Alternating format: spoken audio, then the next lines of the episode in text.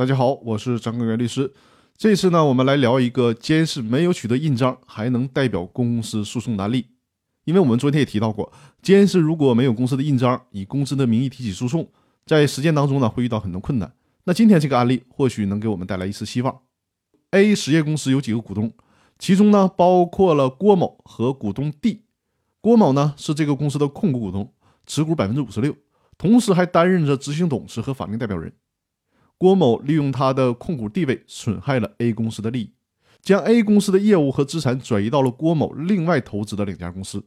给 A 实业公司造成了严重的损害。但是呢，因为郭某是 A 实业公司的执行董事和法定代表人，因此呢，他掌握着公司的印章。同时，因为郭某是执行董事和法定代表人，郭某也不可能代表 A 实业公司对自己进行起诉。所以说，这个时候 A 实业公司的其他股东找到了 A 实业公司唯一的一名监事张某。要求张某代表 A 实业公司起诉郭某，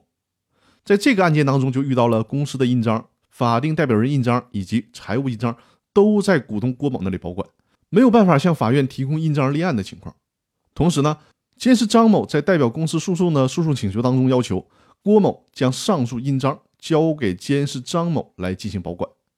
那很幸运的是呢，这个案件法院立案受理了。法院在审理过程当中认为，公章交给谁保管？本来是属于公司内部的事情，法院不便干预。但是呢，考虑到本案的特殊性，股东郭某利用他的控股股东地位，利用其掌握的公司印章，确实损害了 A 公司的利益，所以最终判决郭某将公司的印章交给监事张某保管。但是呢，其他的物品和资料不归张某保管。这个案件就是非常典型的公司监事依据公司法第一百五十一条第一款提起的直接诉讼。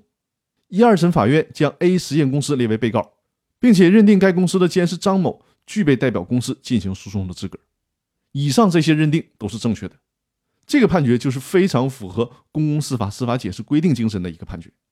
那这样的判例也为我们解决公司印章被侵害公司利益的法定代表人占有怎么解决这个问题，为我们提供了一点希望和借鉴意义。